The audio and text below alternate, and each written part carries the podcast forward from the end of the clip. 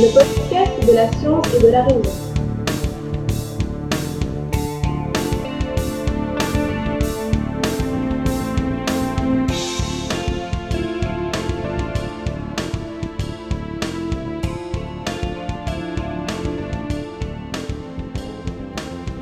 Épisode 4 Harry Houdini. Vous avez certainement tous déjà entendu parler d'Harry Houdini et du fait qu'au début du XXe siècle, il était euh, un illusionniste extrêmement célèbre et il était spécialisé dans l'art de s'échapper, que ce soit euh, de coffres ou de chaînes. Mais ce que vous ignorez peut-être, c'est qu'il était aussi un sceptique, et je dois dire que c'est une des figures importantes du scepticisme au XXe siècle. Et nous allons donc parler de sa carrière, de sa vie et de son œuvre aujourd'hui.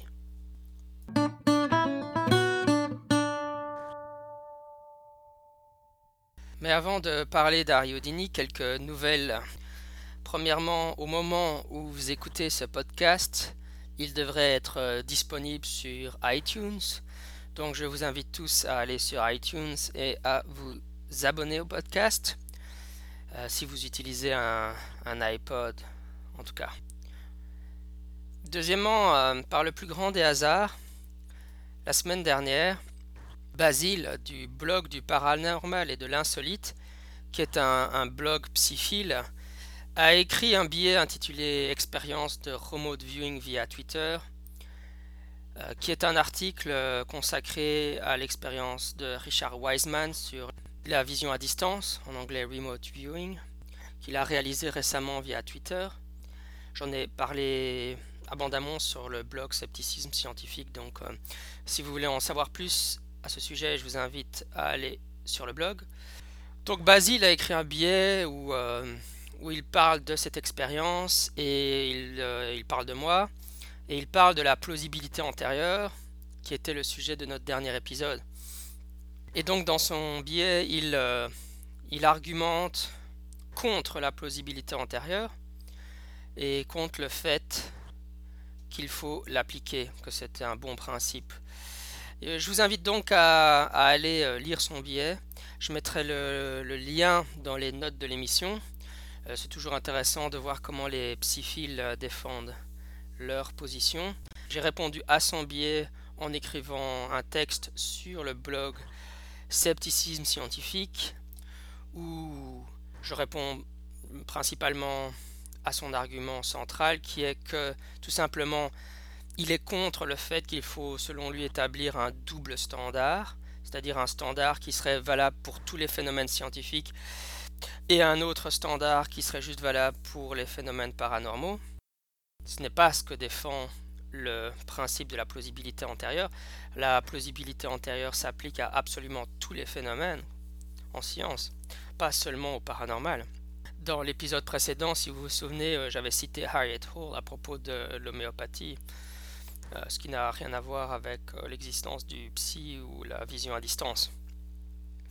Et donc ma réponse à son argument est que Simplement, la plausibilité antérieure consiste à tenir compte de tous les savoirs scientifiques qui ont été accumulés jusqu'à aujourd'hui, et que ne pas tenir compte de tout ce que l'on sait déjà aujourd'hui, et donc de ne pas tenir compte de la plausibilité antérieure, me paraît une position intenable. Parce qu'on sait, on sait la science, c'est énormément de choses déjà.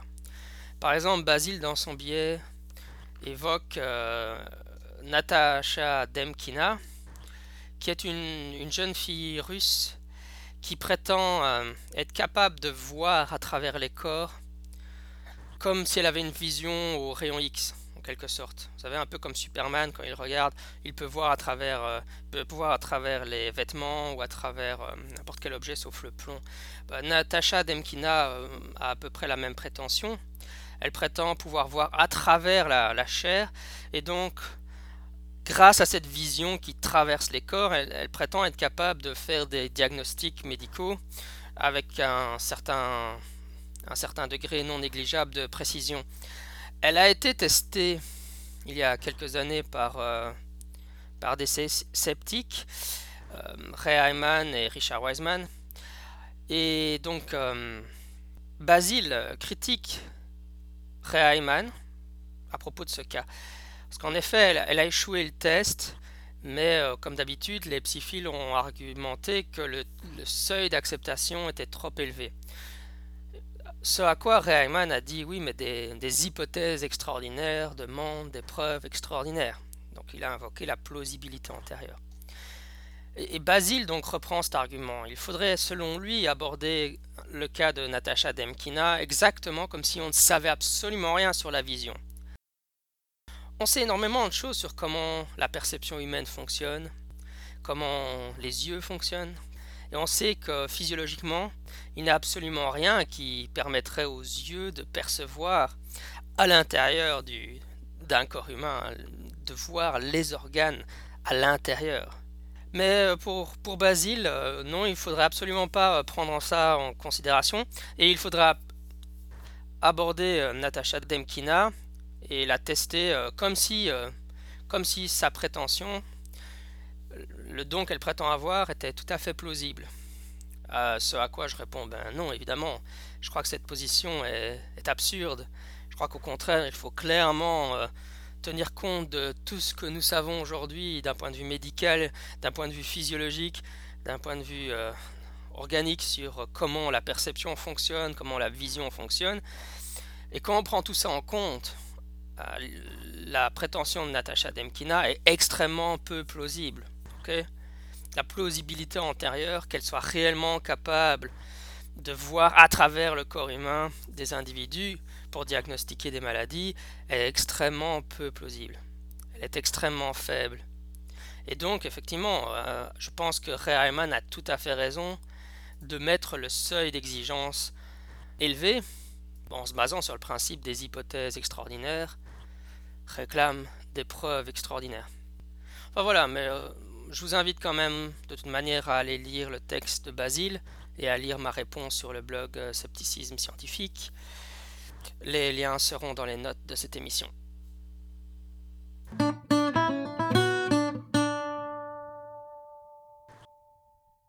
Et maintenant une page de pub pour Skeptic Magazine, la version américaine, celle de la Skeptic Society. Effectivement, il, existe en fait euh, des magazines du même nom en Grande-Bretagne, produits par Chris French, et en Australie. Mais ici, évidemment, c'est la version euh, la plus célèbre, celle euh, dont l'éditeur est Michael Shermer. Hungry for more skepticism? Want to learn the truth about the scientific controversies of our time? Then subscribe to Skeptic, the quarterly magazine Stephen Jay Gould called the best journal in the field. To subscribe, visit skeptic.com today.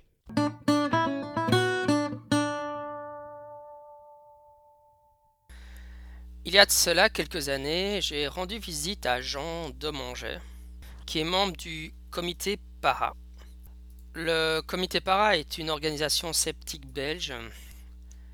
À ma connaissance, il s'agit de la plus ancienne organisation, en fait, du mouvement sceptique contemporain, puisqu'elle date euh, de la fin de la Seconde Guerre mondiale de 1949. Le nom complet de l'organisation est Comité belge pour l'investigation scientifique des phénomènes réputés paranormaux, mais le surnom est Comité Para.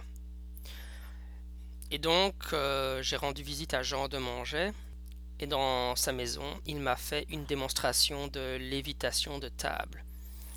Et effectivement, la, table flottait à plusieurs dizaines de centimètres au-dessus du sol.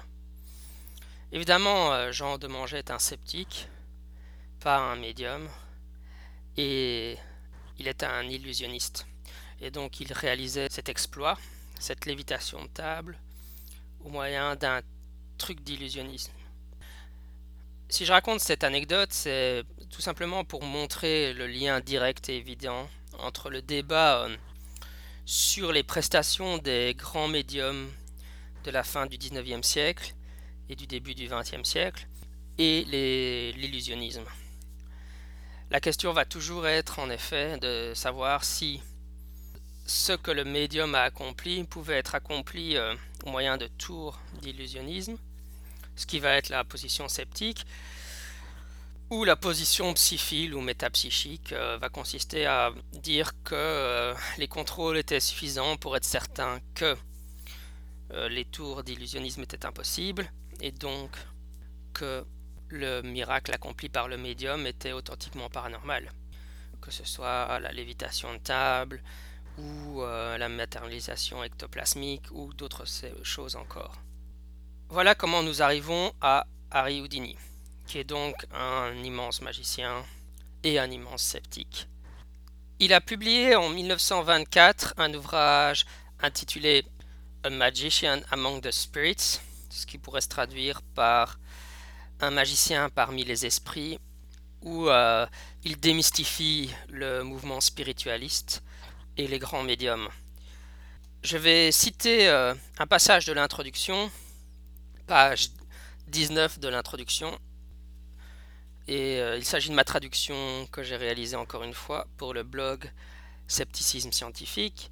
Je pense que ce, passage illustre bien l'approche adoptée par euh, Harry Houdini. Je cite. J'ai passé une bonne partie de ma vie à l'étude et à la recherche. Durant ces trente dernières années, j'ai lu tout ce que je pouvais trouver comme littérature sur le sujet du spiritualisme. J'ai accumulé une des plus grandes bibliothèques dans le monde sur les phénomènes médiumniques, le spiritualisme, la magie, la sorcellerie, la démonologie, les mauvais esprits, etc. Certains de ces matériaux remontent jusqu'à 1489. Et je doute qu'il existe qui que ce soit dans le monde qui ait une bibliothèque aussi complète sur le spiritualisme. Mais rien que je n'ai lu ne m'a jamais convaincu de l'authenticité des prétendus phénomènes spiritualistes. Il est vrai que certaines choses que j'ai lues semblent incroyables, mais je questionne le fait qu'elle le serait réellement si elle devait être reproduite dans des circonstances différentes, dans des conditions de test et devant des experts en mystification et des comités ouverts d'esprit. Mon enquête n'a pas duré quelques jours ou semaines ou mois, mais s'est étendue sur plus de trente ans. Et durant ces trente ans, je n'ai trouvé aucun incident qui avait la saveur de l'authenticité.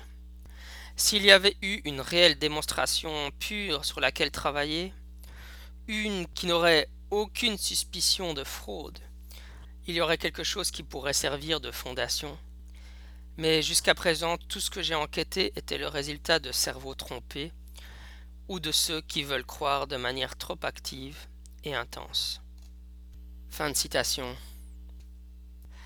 Un aspect particulièrement intéressant de la vie d'Ariudini c'est qu'il fut ami avec Sir Arthur Conan Doyle. Vous savez tous que Conan Doyle est l'écrivain qui a créé euh, Sherlock Holmes. Et Sherlock Holmes est en quelque sorte le, sceptique ultime qui applique toujours la raison euh, lors de ses enquêtes. Et son, son pouvoir de déduction et d'analyse est prodigieux. Mais étonnamment, euh, Conan Doyle lui-même n'était pas du tout un sceptique. Au contraire, il était un tenant du spiritualisme. Il a écrit un ouvrage qui s'appelle The History of Spiritualism. Et aussi de l'existence, et ça peut paraître plus étonnant aujourd'hui, mais des créatures féeriques, suite à l'affaire des faits du Cottingley. Et on aura certainement l'occasion de reparler de cette histoire. En gros, des fillettes dans le Cottingley ont pris des photos de fées et euh, évidemment, les sceptiques ont défendu euh, l'idée que ces photos étaient des faux. Mais euh, Conan Doyle, dans un livre qui s'appelle The Coming of the Fairies, défendait lui la position que les photos étaient authentiques et donc que les faits existent. Donc vous imaginez Ariodini, sceptique pure souche, et Conan Doyle, tenant pure souche qui étaient amis. Euh, leur relation est vraiment archétypale de la relation entre tenant et sceptique. Finalement, euh, leur, amitié n'a pas survécu évidemment à leur euh, différence de position sur ces questions. Et dans un autre ouvrage qui s'appelle The Edge of the Unknown, Conan Doyle alla même jusqu'à argumenter qu'Harry Houdini était lui-même un, authentique médium, mais qu'il refusait tout simplement de l'admettre.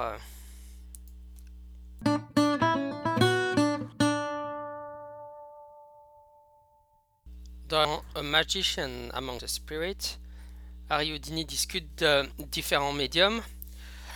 Le chapitre 1 est consacré aux sœurs Margaret et Kate Fox, qui sont à l'origine du mouvement spiritualiste.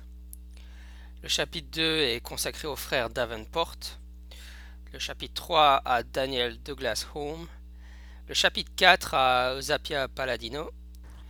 Le chapitre 5 à Anne Odelia Disdebar. Et le chapitre 6 au Dr. Slade. Et après euh, ces six premiers chapitres, euh, Ariodini discute euh, d'autres sujets. Le chapitre 9 est consacré à Sir Arthur Conan Doyle. J'aimerais maintenant lire un second extrait qui provient du chapitre consacré à Eusapia Palladino et qui discute d'une technique utilisée pour donner l'illusion d'une lévitation de table. Il s'agit en fait d'une note de bas de page et elle se trouve à la page 57. Eusapia Palladino a été observée par des sceptiques en train d'utiliser cette technique. Elle s'appelle le serre-joint humain.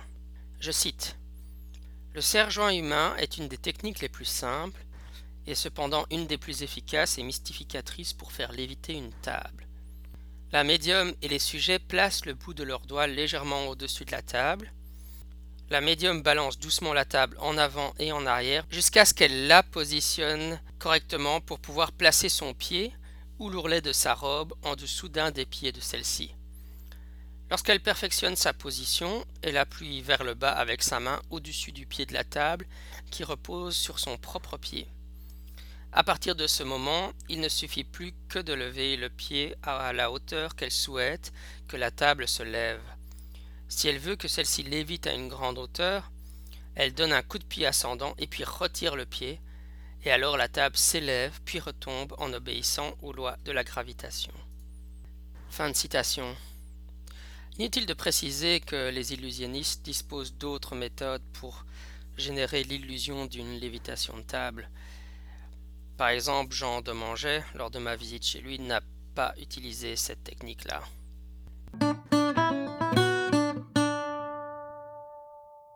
En France, à l'heure actuelle, Bertrand Meust a remis au goût du jour la métapsychique et il défend l'idée que dans l'ensemble des cas de grands médiums de la fin du XIXe siècle et du début du XXe siècle, il y avait en réalité d'authentiques phénomènes paranormaux. On aura certainement l'occasion de reparler de lui sur ce podcast, puisqu'il est un des principaux tenants dans la langue de Molière à l'heure actuelle. Voilà la fin de l'épisode numéro 4 Merci d'avoir écouté euh, Scepticisme scientifique, le balado de la science et de la raison. Pour plus d'informations sceptiques, n'hésitez pas à venir visiter le blog du même nom, le blog Scepticisme scientifique, et à me suivre sur Twitter. À la semaine prochaine. C'était Jean-Michel Abrassard, sceptiquement vôtre.